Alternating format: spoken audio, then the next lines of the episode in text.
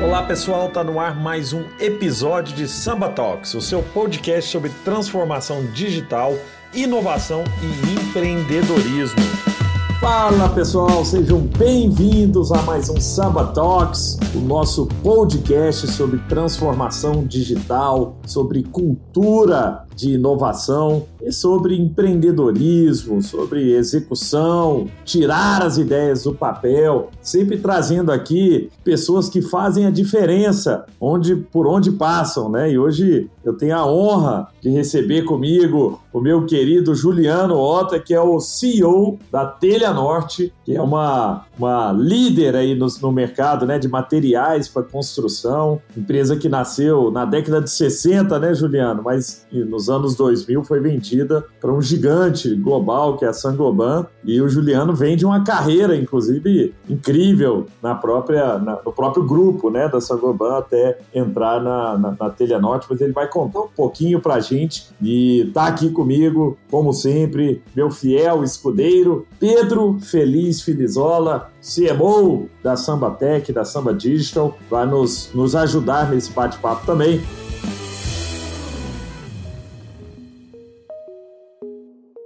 Juliano, seja muito bem-vindo. É um prazer, você sabe a admiração, o carinho que eu tenho por você. É, e seria muito legal se pudesse trazer para nossa audiência um pouquinho da sua história, né? Que inclusive tem uma passagem aí por outros países, né? Você morou na França. Conta um pouquinho para a gente de, de como que foi a sua trajetória até chegar na liderança dessa empresa tão legal que é a Telenor. Oh, a honra é minha, Gustavo. É um prazer estar aqui falando com você, com, com o Pedro né, e com, com os ouvintes aqui do, do Samba Talks. É, é uma honra representar também a Telha Norte e o Grupo Sangoban. Né? Eu vou contar um pouquinho da minha história. Eu, eu, sou, eu sou paulista, né? não, não tive a sorte de nascer aí em Minas, né? É, de falar com esse sotaque bonito que vocês falam. Eu tenho, como dizem os paulistas, a gente não tem sotaque, né? Então eu não tenho sotaque, né, meu? É, então eu, eu, eu, eu, passei minha, minha vida aqui na Zona Norte de São Paulo até os 24 anos, né? Eu sou de uma família de classe média, eu tenho pais maravilhosos, né? Dois irmãos maravilhosos também, com quem eu dividi minha infância. Meu pai foi empregado até 40 anos, né, de idade. E depois ele decidiu ser empreendedor, e ele é empreendedor até hoje. Hoje ele tem 81 anos. Olha. E é o, cara, né? Meu pai é o cara. Como ele... é que ele chama? Mário seu Mário. Poxa, que legal. Ele trabalha todo dia, agora está trabalhando de Zoom, né? Ele, uhum. ele ficou nessa onda também. É um cara fantástico que me inspira muito e certamente ele teve, ele teve muito do crédito, né, de, do sucesso que eu tive até agora e certamente que daqui para frente aí do percurso que eu vou ter também. E, e ele é, decidiu na década de 80 montar uma empresa numa época que o Brasil ainda tinha inflação, né? Para quem nasceu depois dos, dos anos 90, que está nos ouvindo, não sabe o que é inflação. A gente, a gente tem uma ideia melhor, né? Mas os nossos pais certamente conhecem bem esse, esse fenômeno. E também não conhecem planos de governo mirabolantes, né? Então a gente viveu em altos e baixos, eu diria, na nossa casa, né? Sempre é, no limite da, da falência. Meu pai entrou em concordata duas vezes, eu tenho orgulho de falar, porque ele é um vencedor, ele saiu de todas as concordatas, conseguiu se manter e hoje, com 80 anos, ele ainda mantém o gosto pelo empreendedorismo. E aí eu decidi fazer administração de empresas para virar empreendedor que nem ele, sabendo que a gente não aprende tudo na faculdade, aliás, aprende o mínimo na faculdade. Aí entrei na GV, logo depois da, da, do colegial, naquela época que a gente chamava, e aí eu comecei numa carreira um pouco mais tradicional, né? É, os meus dois primeiros empregos foram mais tradicionais, mas na GV, eu costumo contar isso aqui para alguns amigos, né? Eu acho que tem um valor importante, uma coisa pessoal que aconteceu comigo na GV. Eu gosto de surfar, você sabe, né, Gustavo? É o meu hobby principal. E uhum. eu surfava muito naquela época e um, logo no começo da faculdade, estava no auge da minha vida, eu fui surfar no litoral sul de São Paulo e sofri um acidente. Um acidente que marcou minha vida, mas pro lado positivo. Naquela época eu não conseguia enxergar dessa forma, né? Então uma prancha entrou no meu olho e é, realmente eu fiquei de, de cama aí durante seis meses, né? Nossa. É, convalescendo, né? Fiquei fora da faculdade, do primeiro semestre da faculdade e aquilo lá foi uma lição para mim, lógico, de várias coisas coisas, mas principalmente de autoconhecimento. É, porque eu passei seis meses né, deitado, enquanto a vida estava acontecendo lá fora, não tinha ainda a rede social, não tinha o WhatsApp, né, mal tinha celular naquela época, né, então eu ficava em casa, ficava em casa, meus pais trabalhando eu ficava em casa sozinho. E quando você está sozinho, você pensa em você mesmo e um monte de besteira, e aquilo lá serviu para mim, para direcionar minha vida dali para frente. E aí eu saí daquilo lá com uma força gigante, eu fui um dos melhores alunos depois da minha turma, sempre consegui os empregos que eu quis, e me deu um impulso diferente na vida. Eu falei, eu passei por isso, eu posso passar por qualquer coisa. Naquela época eu perdi a visão, né, hoje eu só enxergo com o olho, mas eu costumo brincar, viu, Gustavo? Quem, quem é, enxerga com uma, um ouvido só, é, quem ouve com um ouvido só, ouve só 50%. Eu enxergo com um olho só, mas eu enxergo 100%.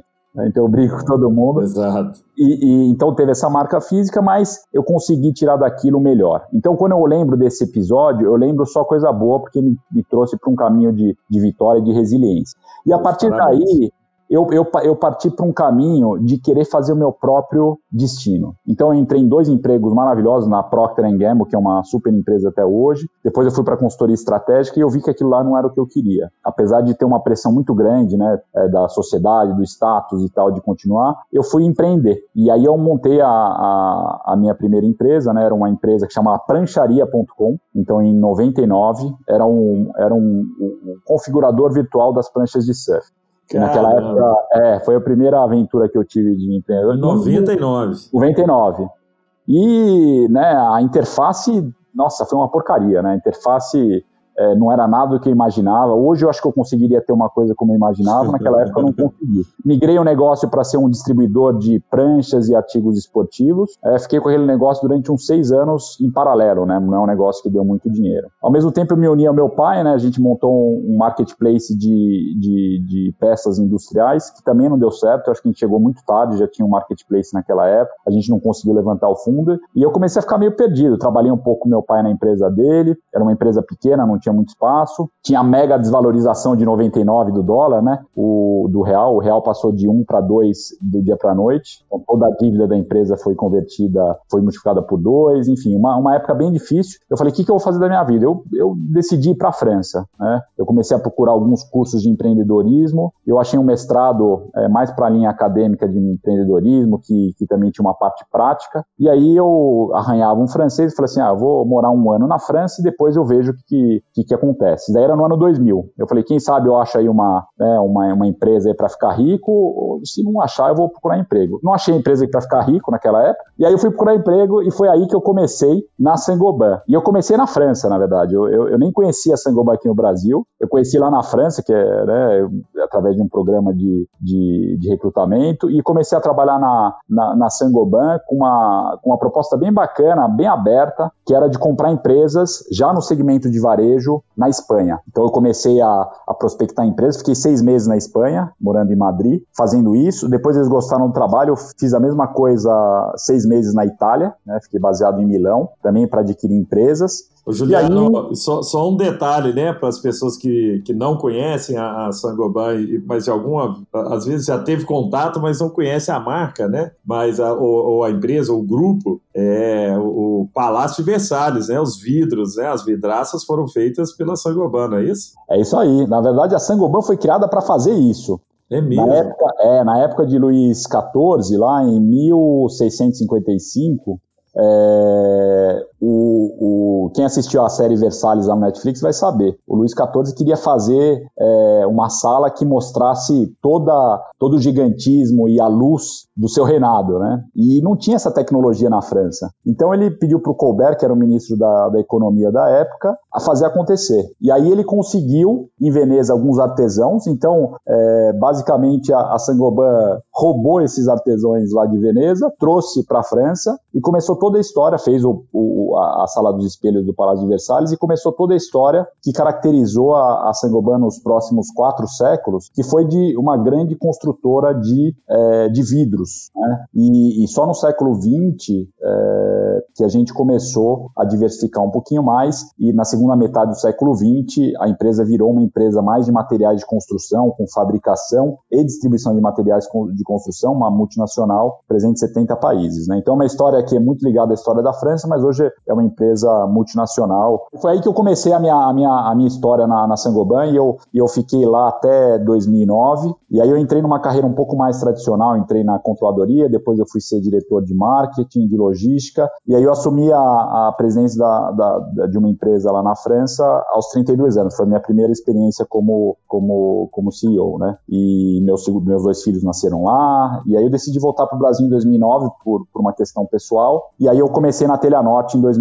Foi aí que, minha história na, no Brasil começou. Então eu fui, eu fui, eu fui repatriado aqui para o Brasil, né? Foi a primeira vez que eu tive contato com a Sangoban no Brasil, foi quando eu voltei em 2009. Desde então eu fiquei na Telha Norte, passei por, por uma direção geral de, da, da empresa Sangoban Plásticos, e há três anos que eu assumi eh, a presidência da Telha Norte com um grande desafio de transformação. Não, genial, né? Muito, muito legal, Juliana, ouvir aí da, da sua boca mesmo essa história de superação, né? E de você também, que acabou bebendo da fonte, né? De com uma família empreendedora e essa sua trajetória incrível, eu tenho certeza que seu pai tem muito orgulho do que você tem feito. Mas, ô, Juliana, eu queria explorar o momento atual, né? Acho que a pandemia foi um momento desafiador para todo mundo, mas também essa oportunidade que a gente viu de reinventar, né? De trazer novidades para o mercado e vocês largaram na frente e adquiriram muitos novos clientes durante esse período. E isso, sem dúvidas, tem a ver com entender a jornada do consumidor, né? criar canais, mecanismos para facilitar a compra. Como que foi essa adaptação para o digital num mercado onde as vendas eram feitas na sua maioria pelas lojas físicas? Como é que vocês têm visto essa nova relação com o consumidor? É, ótimas perguntas. O, realmente é, foi um, foi, eu diria que tirando toda a desgraça né, da saúde, a desgraça humana que a gente viveu, na parte dos negócios é, foi um, eu diria que foi um, tivemos uma riqueza muito grande de aprendizados e para a gente foi muito bom porque a gente já estava dois anos com uma, com uma transformação profunda da empresa. Talvez se a gente não tivesse começado há dois anos atrás, né, revisando todo o nosso propósito, tendo mudado a organização do topo, é, começado um trabalho de cultura, talvez a gente não conseguiria aproveitar todas essa, é, é, essas oportunidades que vieram com a pandemia. É, então, chegando por volta de março, a gente viu uma grande precariedade no ar, né? Eu acho que todo mundo sentiu isso, uma, uma, é, uma falta de, de, de, de clareza sobre qual tempestade que a gente estava enfrentando, né? Uns falavam que era gripezinha, outros falavam que era o fim do mundo. Então, o, o que a gente assumiu desde o início foi trazer é, todos os funcionários, 4 mil funcionários, para dentro de, um, de uma mesma tempestade e depois, dentro dessa tempestade, talvez começar aí a, a direcionar o nosso barquinho. Né? Então, o que a gente percebeu logo é que a gente ia ganhar essa batalha durante essa pandemia se a gente ampliasse a nossa escuta, se a gente ampliasse o nosso entendimento, principalmente do nosso cliente, mas também do nosso colaborador. E foi isso que a gente fez desde o início. A gente começou de uma forma bastante humilde, né, sabendo que a gente era estagiário ali e sem ter um mentor de estágio, é, escutando, escutando a base. Então, a partir daquele momento, eu comecei a fazer, e não parei até agora, uma live semanal com 100% dos funcionários, com os 4 mil, nas sextas-feiras. Naquela época, eu, durava, eu, eu, levava uma hora e meia, duas horas, escutando o que eles tinham para me, me falar e dando direcionamento, tentando contextualizar a tempestade e depois mostrando para onde nosso barquinho estava indo. E aí, a gente começou a ver oportunidades é, que os clientes estavam tendo, por exemplo, a falta de mobilidade. Então, rapidamente a gente começou a trazer mais serviços no e-commerce. A gente introduziu é, em uma semana é, a entrega expressa em até seis horas nas principais praças onde a gente estava trabalhando, principalmente em São Paulo. A gente começou a colocar alguns produtos é, a preço de custo, todos aqueles produtos que todo mundo estava usando mais, né, sifão, produtos de manutenção por volta de 700 produtos, a gente colocou todos a preço de custo. É, então, preço de custo mais um frete expresso grátis, é, grátis para algumas categorias e a 9,90 para o resto, a gente estava vendo que a gente estava servindo bem os consumidores. Colocamos uma, uma, uma, uma feirinha é, embaixo de vários condomínios para vender os produtos de manutenção, enfim, começamos a acelerar nesse, nesses serviços, drive-thru em todas as lojas, click retin em todas as lojas. Com a... E a questão da Telhanorte na sua porta também, né? Exatamente. Umas vendinhas, né? Exatamente. A gente colocou o Telhanorte já na sua porta em São Paulo, o Tumeleiro já na sua porta em Porto Alegre. Infelizmente aí em BH a gente não conseguiu colocar. Mas até hoje eles vão num condomínio diferente, eles montam a feirinha embaixo do condomínio com aproximadamente 700 SKUs a preço de custo e além disso a gente empresta a ferramenta durante o dia para os condôminos utilizarem. Então realmente é focando no serviço e foi esse o grande aprendizado, Pedro. Que a gente falou assim, olha, a gente precisa inverter a ordem dos fatores. Normalmente a gente vende para depois servir, né? Então a gente vende, depois vai fazer o serviço. Não, a gente vai servir antes de vender. E foi um aprendizado muito cedo que a gente teve. Eu acho que eu, eu devo muito às inovações que nós tivemos a essa filosofia. Servir antes de vender. Então a gente serve sem pensar necessariamente na venda imediata, mas a gente sabe que vai vender mais e vai fidelizar os clientes. E esse foi, foi um movimento muito forte. Então a gente, os funcionários compraram, porque a gente também começou a servir os funcionários. A gente não demitiu ninguém no início, né? mesmo sabendo que no que ia, no que ia acontecer. A gente começou a, a dar muito mais do que a gente podia naquele momento. Começamos a dar cesta básica adicional para todo mundo, porque a gente sabia que o cônjuge tinha perdido emprego. E aí a gente entrou numa, numa onda extremamente positiva. E aí a gente começou a ver que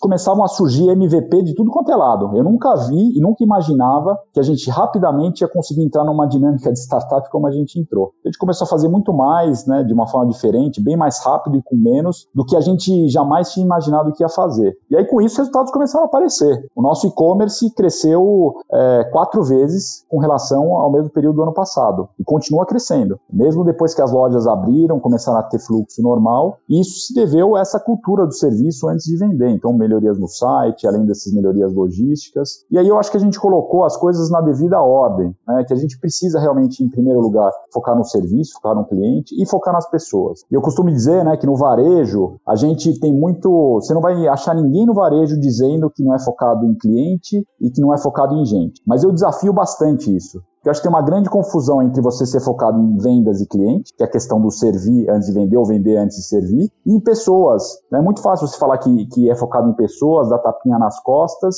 e, e, e tudo bem. Mas eu acho que focar em pessoas de fato é você ter empatia, ver quais são as dores dos seus funcionários e fazer de tudo e escutá-los para que a gente consiga atender essas dores. Né? Então acho que tem sido esse o grande avanço. E aí o que a gente vê hoje é os nossos clientes é, é, testaram o digital, gostaram do digital e estão recomprando no digital. Eu não acho que é um movimento que vai acabar. A gente já sabia que a gente era subrepresentado, né, o setor de materiais de construção era subrepresentado no digital. Agora a gente já não acha mais que isso é uma fatalidade. Isso daí é uma coisa que a gente pode mudar. E eu acho que somente não mudou porque eu acho que, inclusive, os varejistas de materiais de construção não tinham ações contundentes e fortes como a gente teve durante a pandemia. Então acho que depende muito da gente de fazer com que o digital, a médio prazo, aí represente pelo menos aí um terço das nossas vendas vendas totais. Ô Juliano, você, a, a né, o grupo, né, a Sangoban é uma empresa de mais de 300 anos, né, e vem se reinventando, porque para você, estou relendo agora, viu, inclusive hoje estava relendo Feitas para Durar, né, um dos livros mais legais que, que eu já li, e que mostra empresas que, que duram séculos, né, que duram mais de 100 anos ali, são pouquíssimas que conseguem. Sabe que, que a maior parte das empresas da década de, de 50 não existe mais, né, acho que é 90% né? Até, até, falei naquele dia lá no, no evento para vocês que, que a reinvenção ela é quase que necessária né? É, e constante. Então, as empresas que têm sobrevivido são aquelas que se adaptam com mais facilidade. A gente está vivendo um mundo agora em que o digital é parte do, do, do, do negócio, precisa ser parte do, do DNA, não, não, pode ser uma área, né? não pode ser um, um, pedaço da empresa, a empresa tem que ter esse DNA digital. Você trouxe muito bem, é, você, você falou muito bem ali sobre né, essa cultura de startup que vocês estão vivendo agora, de, de buscar o novo, de experimentação. Conta um pouco para a gente como é que isso funciona é, lá dentro, assim, porque é, dentro de empresas consolidadas é muito mais difícil é, a gente criar essa cultura do experimentar o novo, né, testar o desconhecido, porque a gente tem muito legado né, dentro da empresa, você tem, você tem pouca é, margem também de, de erro ali, até dentro da operação você tem pouco espaço para experimentar o novo. Como é que funciona lá dentro da, da Telenorte essa ideia do novo, né? Eu tenho certeza que nesse momento agora, e você citou vários, vários casos aí de sucesso, vocês colocaram coisas que possivelmente estavam é, ali paradas há um tempo ou em análise, né? E de repente, ó, agora põe no ar, vamos ver o que que dá e possivelmente a maior parte delas né, deu, deu algum resultado que vocês não, não esperavam, né? Conta pra gente aí como é que funciona essa cultura de inovação lá dentro da Telenor. Bom, a Sangoban é uma empresa caracterizada por diversas adaptações né, e diversas inovações ao longo da, da sua história. No início era mais vidro, depois foi, foi diversificando. A, a, a Sangoban entrou e saiu de diversos negócios, principalmente no século XX. Né? Então, essa, essa, essa vontade de, de inovar e essa cultura de inovação sempre teve muito presente na Sangoban na parte de fabricação. Né? O, mais de 30% dos produtos é, que, que, que, são vendidos hoje são, são, são é, é, estavam aqui antes é, de cinco anos. Né? Então, é uma empresa que inova muito em produtos. Mas quando a gente fala da parte de varejo, digital, é muito mais recente. Né? A Sangoban começou a colaboração, por exemplo, com o Cubo, né, do Itaú, é, logo no início, desde 2015. Inclusive, quando eu tava, eu era o presidente da Sangoban Plásticos, eu fui um dos líderes dessa colaboração é, com o Cubo. Né? Eu Nós lembro disso. É. Você lembra, uma né? das Naquela primeiras época, empresas ali, né? Exatamente, exatamente. Era uma, era uma coisa, era uma coisa que a gente, mesmo dentro da Sangoban, Gustavo, a gente fala assim, nossa, mas o que, a gente está fazendo lá? Então a Sangoban tem esses, esses, esses reflexos de inovação e quando não sabe, se junta a outros que sabem. E aí a gente começou uma série de, de eventos, né? fizemos diversos hackathons em 2015, 2016, fizemos um programa de aceleração com a Liga Ventures é, e, e, temos um programa de intraempreendedorismo que chama Impulse há, há três anos, que tem dado é, enormes resultados. Né? E, e em todas as empresas nós temos correspondentes de inovação que nós nós chamamos de Innovation Champion, né, que buscam é, é, é, iniciar alguns processos de colaboração com startup. E, e a Sangoban é engraçado porque apesar de ser uma grande empresa, é uma empresa que não é uma empresa extremamente hierárquica. É uma empresa é, que, inclusive, foi definida pelo, pelo antigo CEO como uma comunidade de empreendedores solidários. É até engraçado essa definição, porque nós temos muita latitude. Eu tenho muita latitude na empresa que eu trabalho. Aliás, eu acho que essa é a grande característica da Sangoban que me fez ficar na empresa durante 19 anos e espero continuar muito, muito mais tempo. Que a gente tem é, é, muito respeito e, além disso, a gente tem muita autonomia para agir. E aí, quando a gente fala da Telhanorte, a gente vive o drama de todas as empresas que são estabelecidas, que foram estabelecidas antes da era digital. Então a gente, né, eu costumo me chamar de imigrante digital, né? Eu não sou nativo digital, eu sou imigrante digital. E como eu fui imigrante durante 10 anos, né, eu gosto de falar o seguinte: talvez a gente nunca chegue no nível do nativo, né? Mas se você for um imigrante bem dedicado, como eu era lá quando eu queria falar francês, né? Então eu me, me, me aplicava para falar bem, né? Sem sotaque e tal, você consegue falar quase que nenhum nativo nativo. E algumas coisas você vai ser melhor que o nativo. Eu, por exemplo, tinha gramática melhor do que alguns franceses, mas o sotaque era impossível, então eu não ia conseguir. Mas algumas coisas chegavam perto. E é, eu acho que o imigrante está sempre mais atento né? Ele está sempre mais atento, ele vai aprender. Se você for um imigrante aberto, você vai querer aprender o máximo daquela cultura. E também tem uma vantagem: quando você é imigrante, você não é nativo naquela região, mas você é nativo em algum lugar. Então, o que, que eu acho da Teleanorte? A gente tem umas bases muito fortes, né? Nós somos nativos de materiais de construção. Então, a gente tem uma força de vendas, né? um conhecimento dentro da gente de materiais de construção que é muito forte. Então, aí a gente é nativo. Onde a gente não é nativo é na parte digital, e na parte digital a gente tem trazido gente de fora, a gente tem colaborado com muitas startups, a gente tem conversado com pessoas como você, né, Gustavo, que aquele dia trouxe uma inspiração enorme. Espero que a nossa colaboração continue, que a gente tenha né, parcerias é, também com, com, plataformas como, por exemplo, a Sambatec. E aí a gente está indo muito atrás disso para a gente conseguir é, trazer essa cultura de inovação. Mas eu digo que a grande mudança que aconteceu não foi somente na pandemia, foi quando eu assumi a empresa. Para você ter uma cultura digital, antes de mais nada, você precisa ter uma cultura de confiança. As pessoas precisam ter confiança onde elas estão situadas, né? Uma cultura, acho que uma empresa digital ela funciona bem e ela é inovadora porque as pessoas têm confiança em fazer o que elas acreditam ser melhor, né? Que elas tenham espaço para errar, mas acho que o mais importante elas tenham também um caminho, né? E foi por isso que a primeira ação que a gente tomou quando a gente começou o processo de transformação foi redefinir o nosso propósito, redefinir a nossa marca, nosso propósito. E hoje nossa nosso propósito é muito claro, nosso propósito é simples, é facilitar a obra para aumentar o prazer de sonhar, construir e a casa. Então, as pessoas são, são guiadas por isso e eu dou muita abertura para que as pessoas possam se expressar na empresa e eu me orgulho muito quando as pessoas conseguem fazer essas inovações que a gente conseguiu aí durante a pandemia.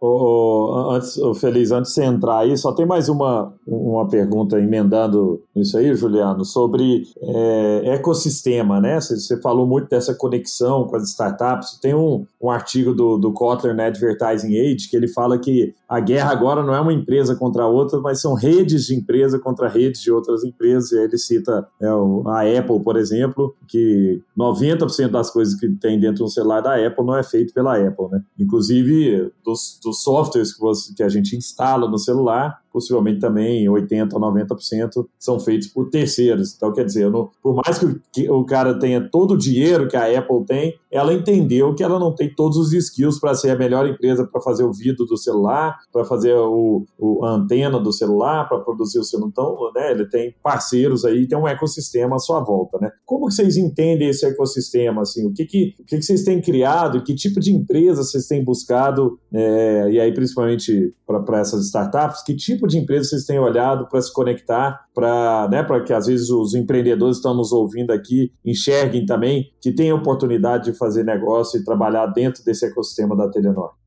Nós começamos buscando empresas mais ligadas ao nosso setor, né? Então temos duas colaborações que funcionam bem. Uma delas é com uma startup que chama PIC, que, é, que tem uma ferramenta que chama Arquiteto de Bolso. É um sistema de design 3D, né, de ambiente. Em duas horas, né, através da conexão do nosso cliente com um arquiteto é, da rede do, da UPIC, a gente consegue fazer um ambiente em duas horas, é, já feito, com a lista de materiais pronta para que eles possam comprar na Telha Norte, né? na Telha Norte ou outro lugar, mas de preferência na Telha Norte. E, então isso daí é uma, é uma parceria que funciona, que surgiu justamente da aceleração. Genial, na aceleração que a gente fez com a, com a Liga Ventures, né? Então tá, tá crescendo muito, durante a pandemia cresceu muito e a gente quer cada vez mais estar próximo deles. Uma outra é o Get Ninjas, né? Que a Sangoma inclusive tinha uma participação lá dentro, né? Que faz a intermediação entre, entre clientes finais e é, instaladores, empresas de construção, né? Empreendedores para fazer serviços, inclusive de construção e reforma, né? Então a gente trabalha bastante com eles. Então a gente tem procurado bastante esse tipo de serviço, né? Ligado ao nosso negócio. Isso aí era,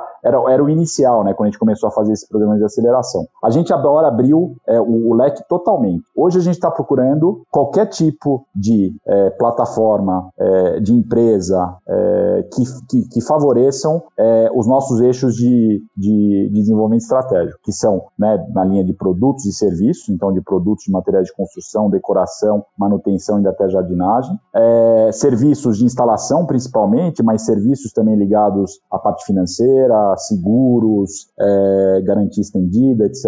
E também a gente tem, é, tem, tem incentivado muitos contatos com empresas que ajudem a melhorar a experiência né, que ajudem a fazer aplicativo. A gente também tinha uma parceria com uma, uma empresa de, que fez o nosso aplicativo, que surgiu da, da, aceleração. Então, nós estamos bem abertos, viu? Fica aí o meu contato. Depois, não sei se vai divulgar o contato, mas pode entrar em contato comigo, eu direciono dentro da empresa. A gente quer expandir tudo isso. E como você falou, a vez é, do, é dos ecossistemas, né? É, outro dia até escrevi um, um pequeno artigo no, no, LinkedIn dizendo que realmente eu estava um pouco assustado no começo, quando eu, eu comecei a olhar o Magalu, é, Via Varejo, Americanas da vida é, que estão dominando tudo, né? Estão querendo virar o ecossistema do Brasil, né? Talvez seja diferente da China e dos Estados Unidos, mas talvez a gente tenha alguns ecossistemas. Esse não é o nosso jogo de virar um ecossistema amplo, né? Então a gente pensou bastante qual vai ser o nosso lugar nesse mundo de ecossistemas. Então certamente a gente vai fazer parte de alguns ecossistemas, mas certamente também, e a gente vai começar é, de forma mais é, é, concreta no, no ano que vem, a gente vai criar um ecossistema mais vertical no mundo da casa e decoração e construção. Né? Então a gente vai agregar parceiros também para aumentar a nossa oferta e para criar mais tentáculos, né, para a gente conseguir prender o cliente dentro da, da, nossa, da nossa jornada. Que é uma jornada complicada, né? Você sabe que a gente constrói na vida duas ou três vezes. E então um grande desafio que a gente tem hoje é o custo de aquisição de cliente. Então cada vez a gente tem que adquirir clientes novamente é um custo muito alto. Então como que a gente mantém a recorrência, aumenta a recorrência?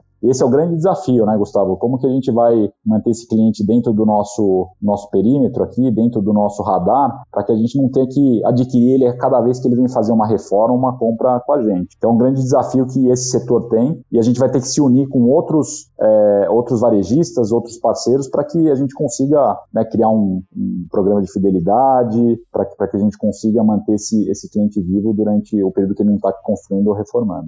Ah, genial.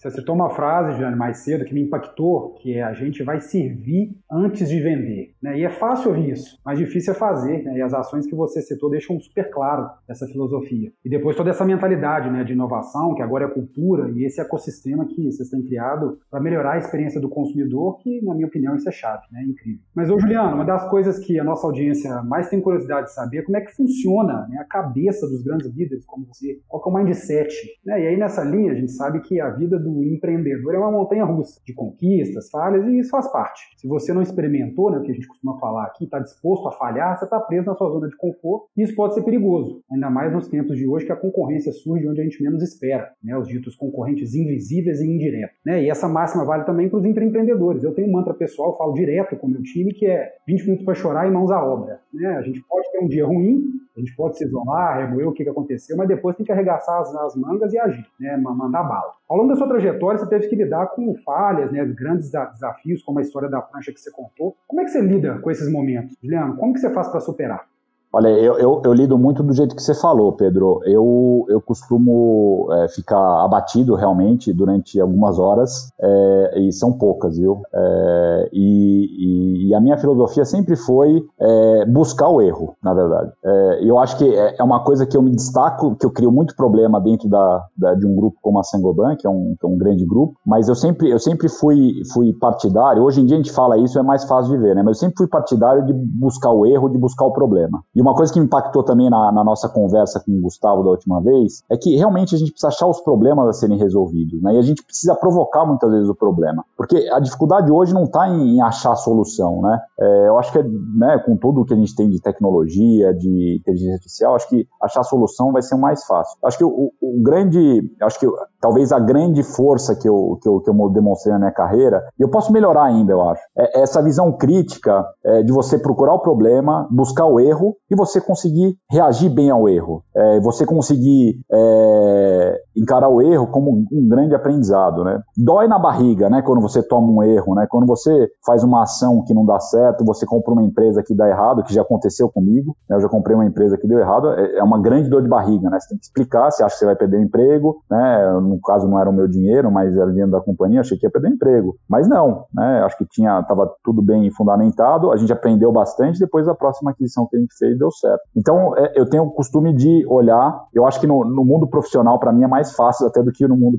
pessoal, porque eu consigo racionalizar e eu consigo, e eu fui treinado, eu acho que para isso, até mesmo pelo meu pai, né, que, que tomou vários tombos e depois levantou. Então eu costumo ter sempre essa, essa busca pelo problema, pelo erro. É, lógico, eu busco acertar, né? Quando eu falo de buscar o problema, é buscar a oportunidade de, de ganho em cima do problema, né? E aí, é, e uma coisa que eu sempre falo, né? Quando me perguntam assim, ah, o que, que, você, que, você, que fez que te fez chegar até aqui? É sair da zona de conforto. Por isso que eu me, me considero um intraempreendedor. Porque eu nunca me, con me contentei de, de, tocar uma empresa, né? Se a, a Teleanorte não tivesse nenhum desafio, nenhum problema significativo, eu provavelmente não estaria aqui. E foi a mesma coisa na empresa que eu toquei na França. Eu fui para as empresas sempre para fazer uma transformação, porque eu acredito que esse é o meu drive. Né? Tem pessoas que, que entram nas empresas para gerenciar. Eu sei gerenciar, mas não me interessa, porque eu não gosto dessa rotina é, boring de você ficar apenas otimizando. Para mim, o que, o que tem interesse é você é, resolver problemas que são mais difíceis, né? você sair da zona de conforto. E eu sempre falo, eu falo assim, não repete isso na entrevista, né? Eu falo para os mais para as mais jovens. Mas você tem que postular para cargos que você não tenha nem 30% das capacidades daquele cargo. Porque se você tiver 100% daquelas capacidades, você vai aprender muito pouco. E nos no meus cargos foram sempre assim. Acho que por isso também eu, eu, eu, eu, subi rápido na carreira, porque eu sempre falava, olha, menti um pouquinho sim, é verdade. Eu falava, olha, vai,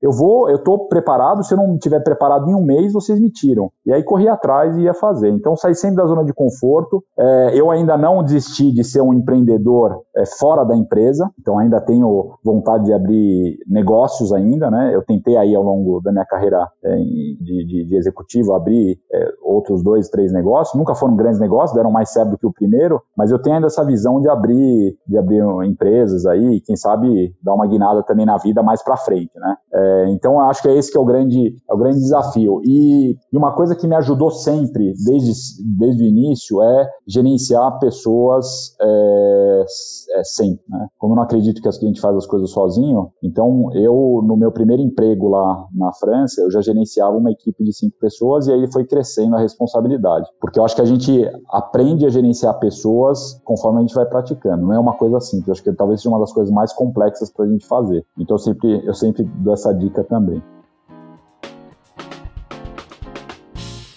Ô Juliano, você é um empreendedor, né? Dentro do, de, de, uma empresa, mas você é um cara extremamente empreendedor.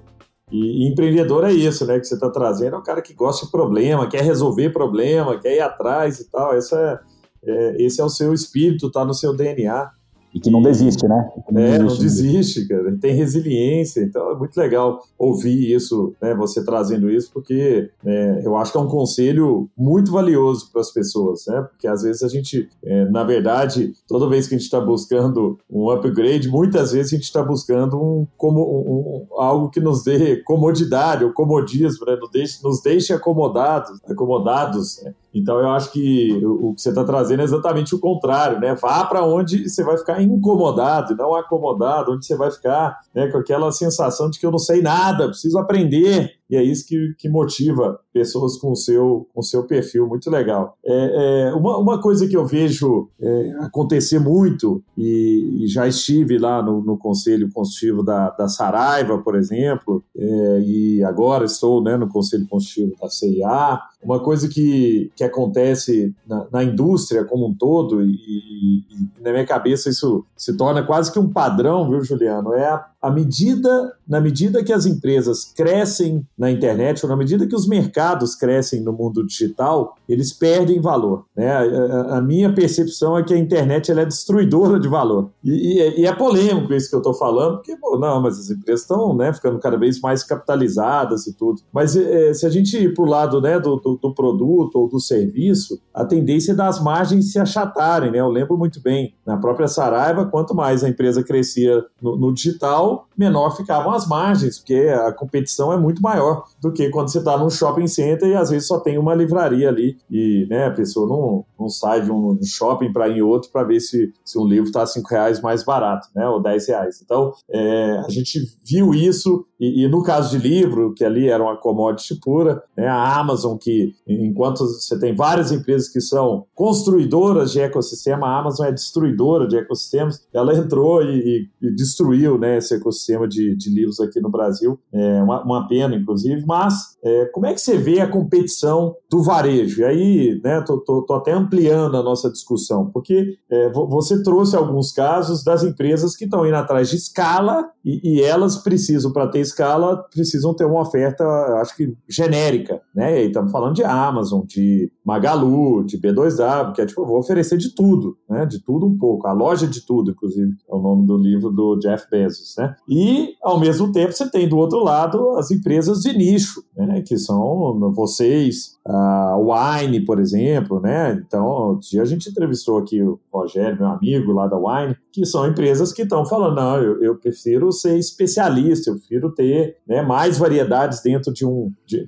dentro de um, de, de, um portfólio, de um nicho muito específico. Eu tenho marca, eu tenho reputação, eu tenho relacionamento. Como é que você vê essa competição, assim, Juliano? Como é que, como é que você acha que. E aí eu não sou especialista em varejo, não, tá? Então, se você puder trazer para a gente assim, a, a sua visão de, de como vai se configurar as brigas né, corporativas nesse mercado, acho que vai ser de grande valia para nós aqui. Legal. Uma ótima pergunta, Gustavo. A gente se faz essa pergunta, né? Eu me faço essa pergunta sempre. Eu falo assim, quem vai ganhar a batalha no nosso segmento, né? E, e aí eu tento pensar nos outros segmentos, né? E, e eu tenho uma ideia leve do que, que pode acontecer. É, começando pelo meu, que é o mais que eu conheço mais, é, eu acho que a, a gente está perdendo uma batalha. A gente já perde, é, por exemplo, muitas vendas para os marketplaces é, em, em produtos que tenham uma fácil comparação. Né? Então, alguns produtos como ferramentas, é, alguns artigos de, de decoração, é, alguns itens até mesmo mais específicos, né, de metais. A gente já vê uma comparação muito grande de preços, né, é, com atributos bem claros, né, e, e, e que a gente consegue é, mal competir. A gente acaba aqui tendo uma destruição de valor clara e todo mundo perde dinheiro, eu tenho certeza aí nesse, é, nessa briga. É, onde a gente vê que, que tem uma resistência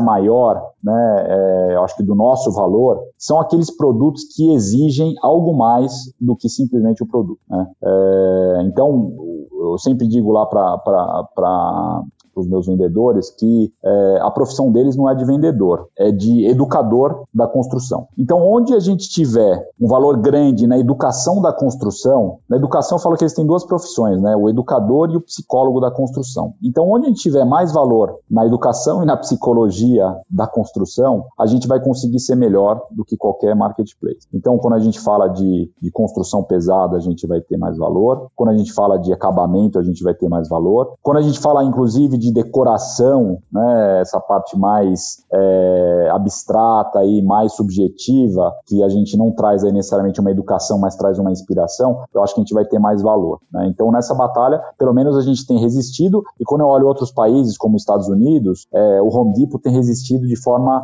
fantástica contra a Amazon. Né? É, o Home Depot no, nos Estados Unidos, por exemplo, ele tem uma política de cobrir todos os preços da Amazon. A gente não conseguiria fazer aqui para todos os produtos. Lá eles têm essa política eles têm muito mais bala do que a gente tem aqui. Mas eu acho que eles estão resistindo muito bem e a gente tem resistido muito bem, né? Eu não vejo ninguém indo comprar pisos e revestimentos na Amazon, mesmo porque a logística da Amazon para isso, no mundo inteiro, é, ela, ela não é eficiente, não vai ser, e eles não, eles não gostam de, de, de mercado que, que dá muito trabalho e que dá margem muito baixa, né? Eles costumam entrar em lugares que dão margem mais alta com uma logística um pouco mais simples, que não é o caso de piso, de material básico, então aí eu acho que a gente tem um grande diferencial. Eu vejo uma batalha muito grande, né? Porque isso, isso aí é uma coisa natural no nosso setor da construção, né? A gente precisa dar essa assistência. O que eu vejo, muitos setores, e aí eu acho que a moda, né, que você também está inserido lá, é, é, acho que trouxe um pouco tardiamente essa questão da inspiração do conselho, né? Eu vejo muitas empresas é, tentando trazer serviço onde elas nunca traziam antes. Então elas estão tendo uma dificuldade maior, né? É, de, de, aconselhamento, de inspiração. É, uma, uma busca que eu vejo no varejo, que serve para a gente também, é a busca da exclusividade do produto, né? De ter a, a marca própria, né? Em, em vestuário, isso aí já é uma coisa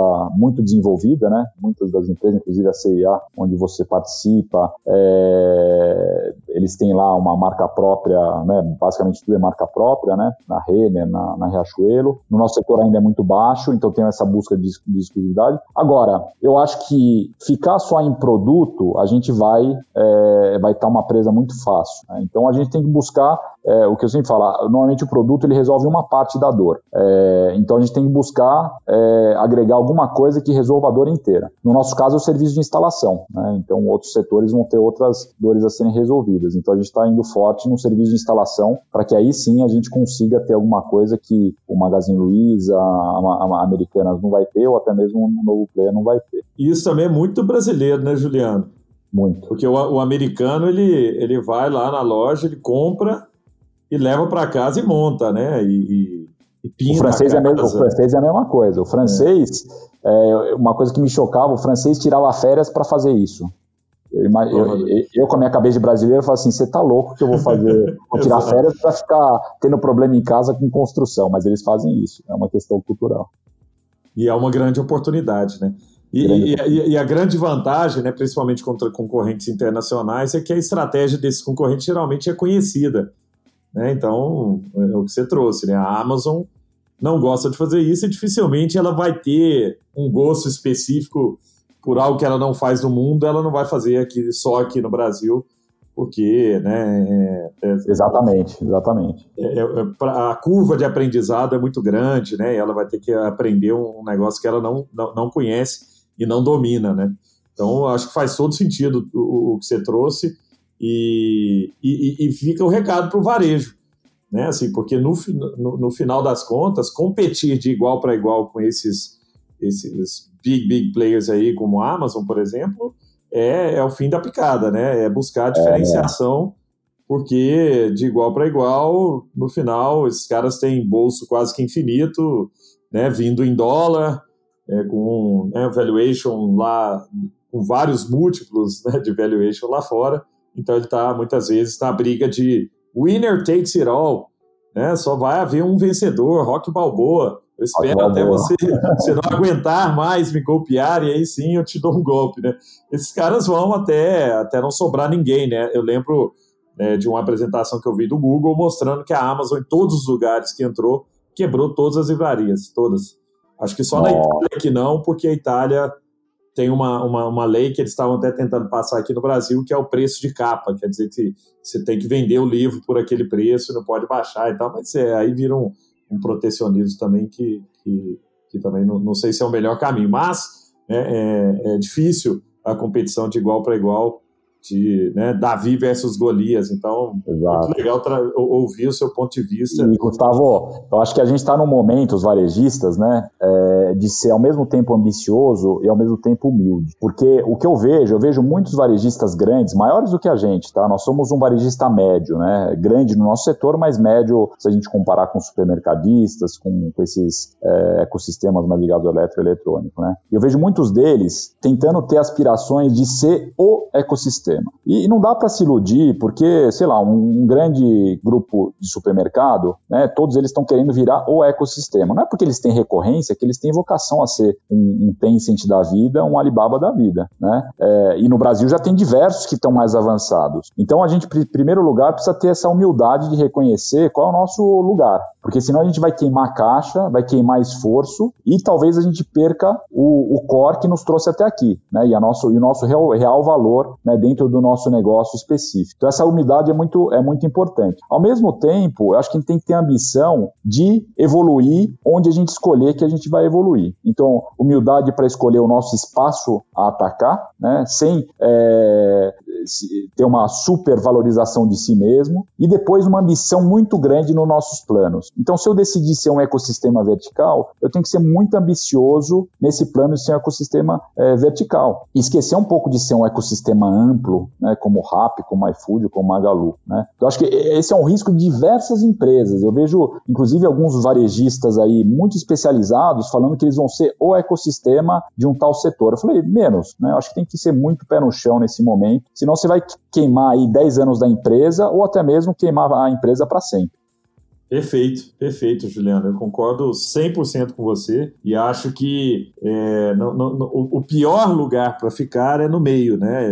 É a teoria do, do chá morno. Se você pergunta para uma audiência quem gosta de chá quente, muita gente vai levantar a mão, e chá gelado, muita gente levanta a mão. Possivelmente chá morno, pouquíssimas pessoas vão querer. E a mesma coisa em relação a posicionamento, que é o que você está trazendo. Né? Ou você vai para um caminho e que realmente é um caminho para poucos, que é de virar o ecossistema sistema, e essa é uma, uma briga que exige muito capital, muita tecnologia e sorte, porque você tem que estar no timing muito correto, com, com, as, com as tecnologias corretas para aquele momento. E você tem uma, uma, uma, outra briga que é a de se posicionar como né, o, o, a referência daquele setor. E aí você tem, aí você está trabalhando, como você disse, com a especialização, com conhecimento, que é algo que vocês têm, vocês dominam, vocês têm experiência e estão à frente né, do, do, do mercado. Uma coisa que a gente costuma trazer, dizer muito aqui na, na, na Samba e na Samba Digital é que é, a, as empresas grandes elas têm tudo para vencer a guerra, né? É, é, os, os novos entrantes, é, para eles é muito mais, ou para nós, é muito mais complexo vencer uma batalha, porque você não tem marca, não tem reputação, não tem nada, você não está construído, não tem rede de distribuição. Né? Se você pega a Telenorte, por exemplo, vocês têm uma marca super conhecida, vocês têm uma rede que está no país inteiro, vocês têm né, escala. Então, o que muitas vezes falta para algumas empresas, e você trouxe muito bem isso, que isso é, é, um, é algo que vocês têm trabalhado há muito tempo é a falta de agilidade. Né? Quando a empresa grande consegue ter agilidade, ela é quase que imbatível, né? porque ela realmente tem todas as peças que precisa para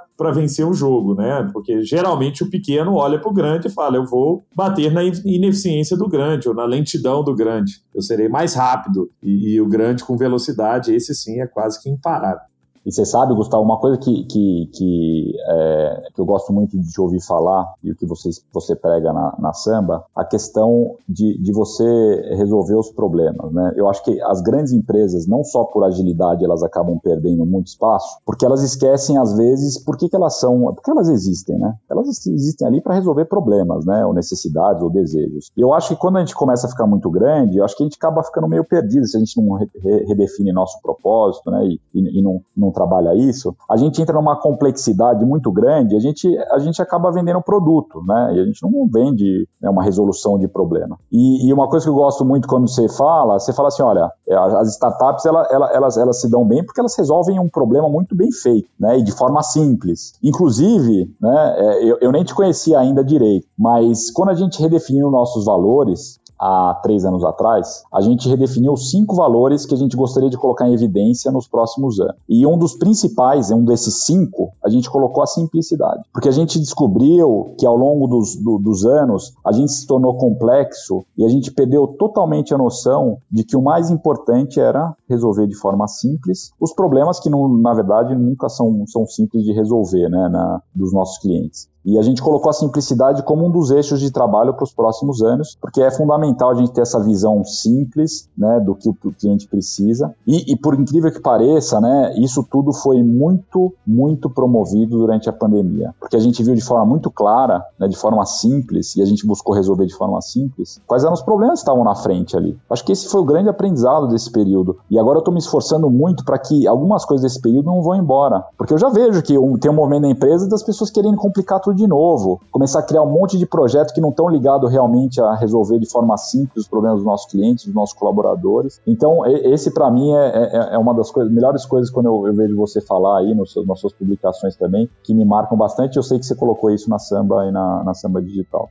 Oh, que legal. Juliano, você deu uma, uma aula para a gente hoje de simplicidade, não só simplicidade corporativa, mas você é um cara muito humano também e que traz a simplicidade nas suas palavras, nos seus atos, né? Você, em todos os momentos que tive a oportunidade aí de interagir com você, você sempre teve esse, né, se, colocou numa postura muito, muito simples e não simples de, de simplório, mas simples de, de trazer as coisas né, de uma maneira com muita de, de né, com muita clareza e muita objetividade, como você fez aqui hoje para a gente, dando uma aula sobre o mercado de varejo, sobre superação, né, contou uma história de vida, tanto você como seu pai, né, de superação e como isso te fortaleceu, como isso te ajuda também, te ajudou né, a, a ser um cara resiliente e né, buscar sair da venda de produtos para vender soluções, encontrar as dores, definir bem aquelas dores e aí sim agir para resolvê-las. Né? Inovação, eu trago muito isso, que inovação é, é, simplesmente resolver os problemas que existem de maneiras diferentes. Né? E às vezes a gente tenta trazer muita complexidade para inovar, e quanto mais complexo, menos escala a inovação tem, quanto mais simples, mais escala ela tem, mais engajamento ela tem. Muito obrigado, viu, Juliano, pelo seu tempo precioso por ter né, se dedicado aqui a esse, esse bate-papo e trazer tanta experiência, tanta, né, tanto conhecimento e inspiração para todos nós aqui, empreendedores e executivos que estamos ouvindo esse, né, suas, suas palavras que são sempre, né, fazem minha cabeça ficar aqui borbulhando. Viu? Muito obrigado, Juliano. obrigado a você, Gustavo, obrigado ao Pedro. Aí é um prazer falar sempre com vocês aí. É, realmente eu me sinto bem aí quando quando a gente está conversando aí. Muito obrigado aí, um abraço a todos os ouvintes aí também. Obrigado, você está sempre em casa aqui. Obrigado mais uma vez, feliz. E, gente, se vocês gostaram dessa, dessa aula que o Juliano deu para a gente hoje, compartilha, passa para frente, porque isso aqui é raro, viu? Não é em todo lugar que você vai encontrar, não. Um abraço e até o próximo episódio. Abração.